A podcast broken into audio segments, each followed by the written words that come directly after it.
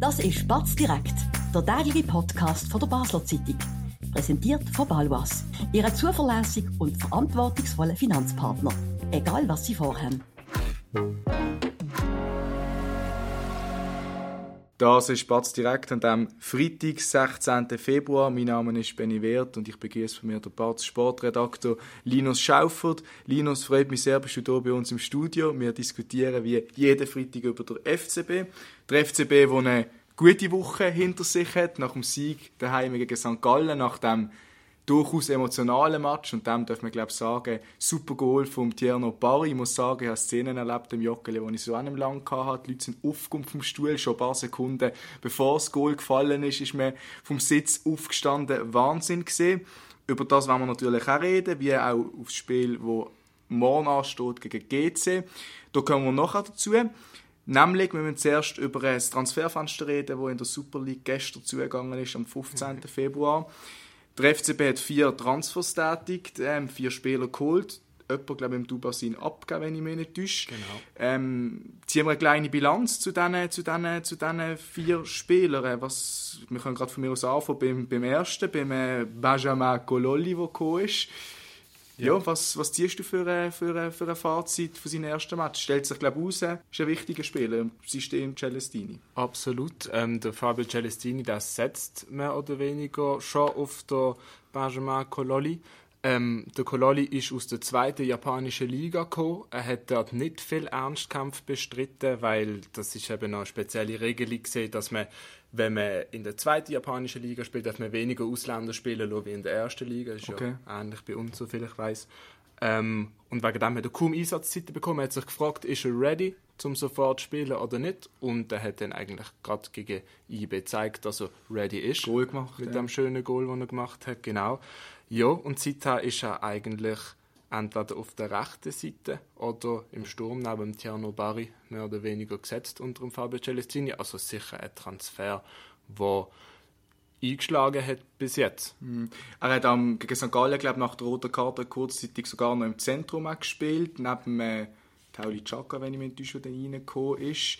Ähm, der Spieler jetzt, eben, wir haben über die Fitness geredet, für 90 Minuten hat es bis jetzt noch nie gelangt, aber trotzdem äh, kommt immer wieder näher, 60, 70, nähert er sich an. Wie wichtig ist gerade so ein Spielertyp auch jemand älteres klar, jemand ist jetzt vielleicht nicht der Edeltechniker par excellence, aber einer, der kann fighten, auch Abstiegskampf schon kennt, was ja bei FCB durchaus immer noch ein Thema ist.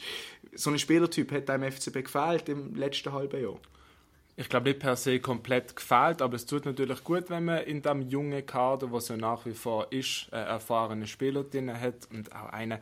Ich habe am Mittwoch dürfen mit ihm ein Interview führen, zusammen mit dem Tillmann Pauls und einfach einer, der ein guter Charakter ist und irgendwie auf dem Boden geblieben ist. Ähm, ja, ich glaube auf jeden Fall, dass der menschlich und auch spielerisch dem Kader gut tut und mit seiner Erfahrung vor allem auch mehr oder weniger eine leitende Figur schon kann einnehmen Der nächste Spieler, den der FCB geholt ist der Nicola Vujo. Ein Verteidiger, der in der Innenverteidigung wie auch auf, dem, auf der Außenverteidigerposition spielen hat auch, seit er gekommen ist, viel Match gemacht. Ich glaube, immer von Anfang an gespielt, wenn ich mich nicht ja. täusche. Hat auch gute Match gemacht, ab und zu ein bisschen ähm, Sch Schwächen drin gehabt. Gerade wenn ich denke, äh, St. Gallen, der letzte Match, die erste Halbzeit, ist schon nicht gut gewesen. Trotzdem, auch dieser Transfer macht Sinn, wenn man die ersten Match anschaut. Ich denke, der Transfer macht auf jeden Fall Sinn, zumal er eben ähm, sehr variabel einsetzbar ist. Er kann eben, wenn mal in der Innenverteidigung jemand fehlt, kann er dort anrücken. Sonst das Rechtsverteidiger, wo ja ähm, momentan halt die Position nicht so oder bevor der Vujo kam, ist die Posi- Position nicht perfekt gesetzt gesehen, hat man das Gefühl, besetzt gesehen, hat man das Gefühl gehabt, ähm, weil der, der Rüeg zusammen mit dem Dragon nicht wirklich abgeliefert haben. Verletzt gesehen dann auch noch, ja. Genau, und verletzt gewesen sind. Und von dem her macht der Transfer auch absolut Sinn. Er könnte, soviel ich weiß, auch auf die Linksverteidigerposition ausrücken, falls Dominik Schmidt mal nicht lange wird und der Marvin Ackerhoben. Ich weiß nicht, der Celestini vielleicht mal nicht auf ihn setzen will.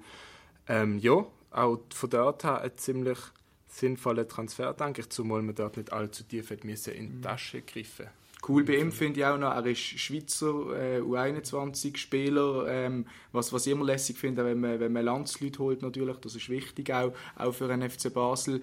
Ähm, vielleicht noch schnell zur Außenverteidigungsposition, der Michael Lang, wo wir an dieser Stelle auch schon thematisiert haben, der spielt jetzt natürlich mit dem Transfer auch noch weniger Rolle, weil wie ich anfangs erwähnt habe, der Celestini, der Fabio Celestini setzt auf Ujo. Das ist auf jeden Fall so, wie es mit dem Michael Lang weitergeht. Ähm, darüber schreibt jetzt der Tillmann im Moment gerade einen Text. Er wird jetzt heute oder morgen erscheinen. Ähm, wir haben spekuliert, dass er vielleicht sogar von der Kontingentenliste gestrichen werden ähm, Das ist jetzt rausgekommen, dass das nicht der Fall ist. Gestrichen worden sind zwei andere, auf das werden wir nachher noch zu sprechen genau. kommen. Ähm, ja, aber so wie, wie wir das jetzt mitbekommen, wird der Michael Lang keine allzu große Rolle spielen in dieser Rückrunde. Dann kommen wir zum dritten Spieler, den der FC Basel verpflichtet hat. Äh, altbekannter Name, der Albion Ayeti. Wir haben auch an dieser Stelle schon bei direkt ganz oft darüber diskutiert, dass der FCB einen Stürmer braucht, einen neuen im Winter. Man hat äh, über die große Stürmerkrise geredet bei Rot-Blau. Jetzt hat man einen neuen Stürmer, der erstens noch nicht fit ist, gleichzeitig funktioniert plötzlich der alte, einigermaßen zumindest. Der, eben mhm. Tierno Barry macht Goal. Der Transfer vom Albion Ayeti, wieso kann der das Basler Spiel trotzdem bereichern? Ja, ich meine, der Albion Ayeti, der hat Qualitäten als Stürmer, der weiß, was Goal steht, wenn man das so plakativ sagen will. Ähm, und wenn der wieder fit wird, was er eben anscheinend noch nie ist, dann wird er sicher keine Goal schießen für den FCB. Die Frage ist, hat er Platz neben dem Tierno Barry?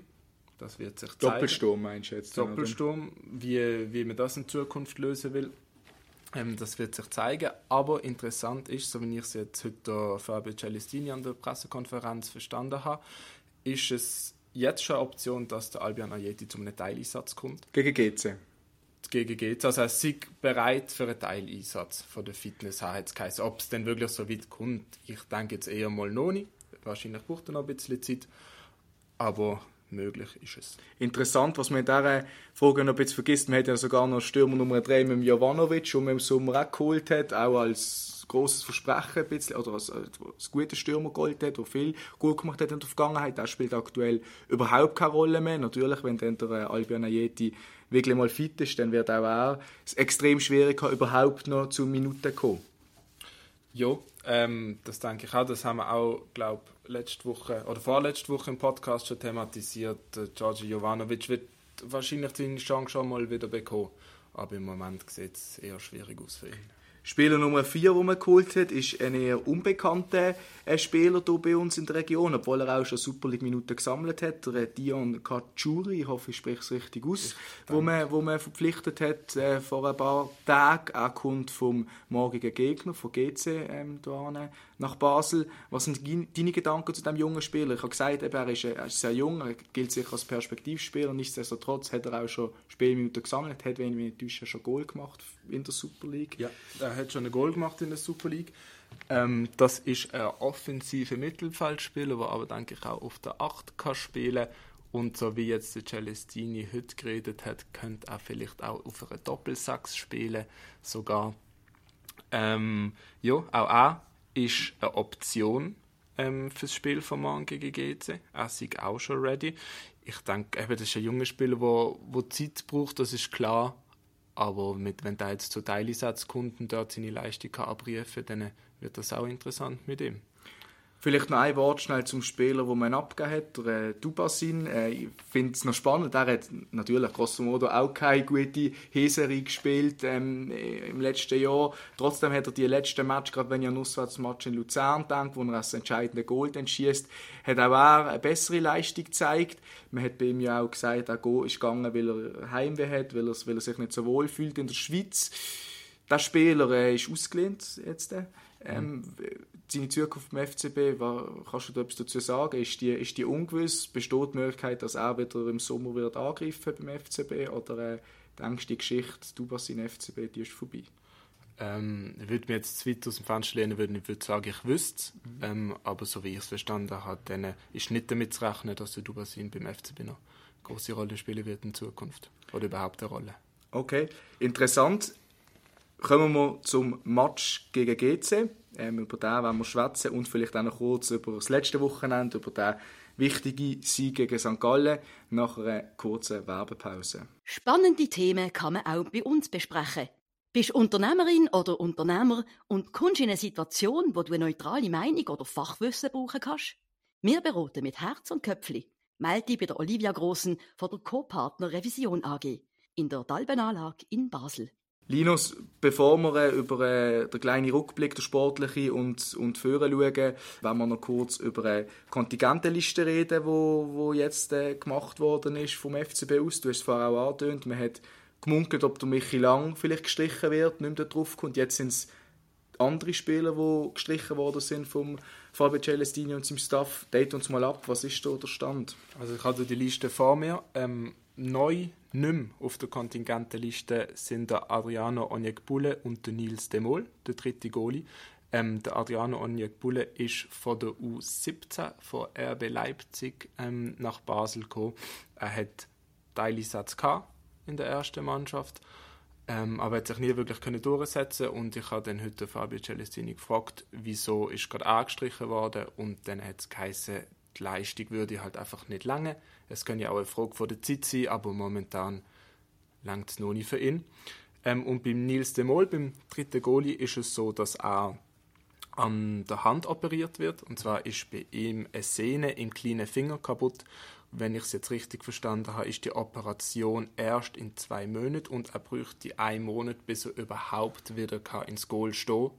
Ähm, und dann würde es Sinn machen, dass er die jetzt macht und dann allenfalls im Sommer wieder ready war, um die ganze Vorbereitung mitmachen auf die kommende Saison.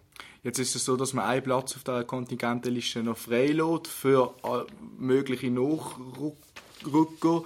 Ähm, ich habe gesagt, das Transferfenster ist gestern zu.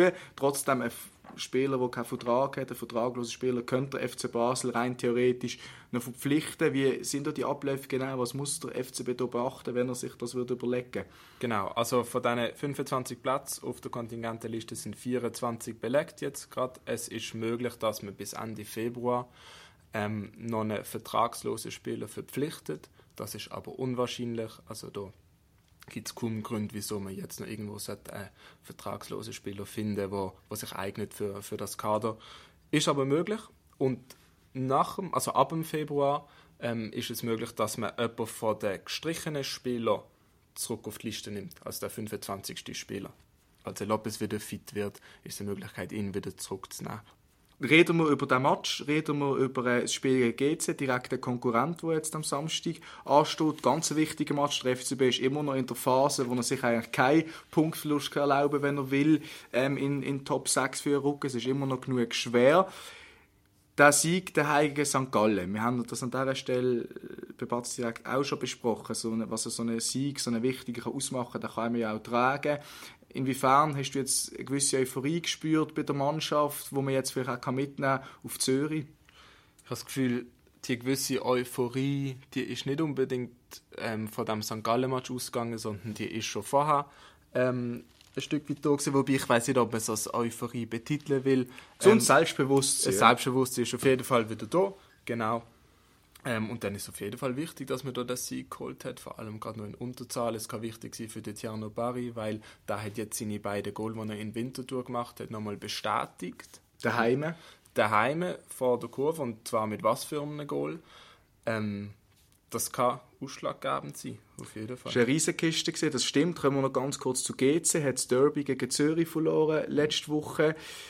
Ist auch eine Mannschaft, die gefährlich sein kann. Das ist gegen den FCB gewonnen die Saison, aber das sollte eigentlich machbar sein, qualitativ. Eigentlich sollte das machbar sein, wie jeder Gegner in der Super League machbar war, theoretisch für den FCB. Ähm, aber geht es insbesondere, weil ich einmal auf die Formtabelle geschaut in den letzten fünf Spielen hat der FCB 10 Punkte geholt. Ähm, das ist gleich gut wie IB, Servet und Vinti. Die vier Teams haben ähm, 10 Punkte geholt. Das ist Topwert der Liga. GC hat 4 Punkte geholt und ist 9. in dieser Formtabelle.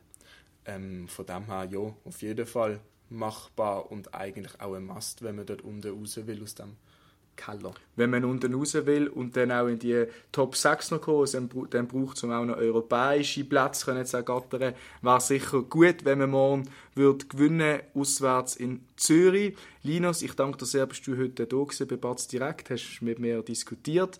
Ihnen, liebe Zuhörerinnen und Zuhörer, danke fürs Zuhören, dass ihr es gesehen mit der heutigen Folge vom FCB Freitagsbatz Direkt. Wir sind am Montag wieder da, dann mit einer Spezialsendung an der Fasnacht. Bis nächstes Mal, ade miteinander. Das war Batz Direkt, der tägliche Podcast von der Basler Zeitung. Vom Montag bis Freitag immer am 5 Uhr oben auf batz.ch. In der App und überall, was Podcasts gibt.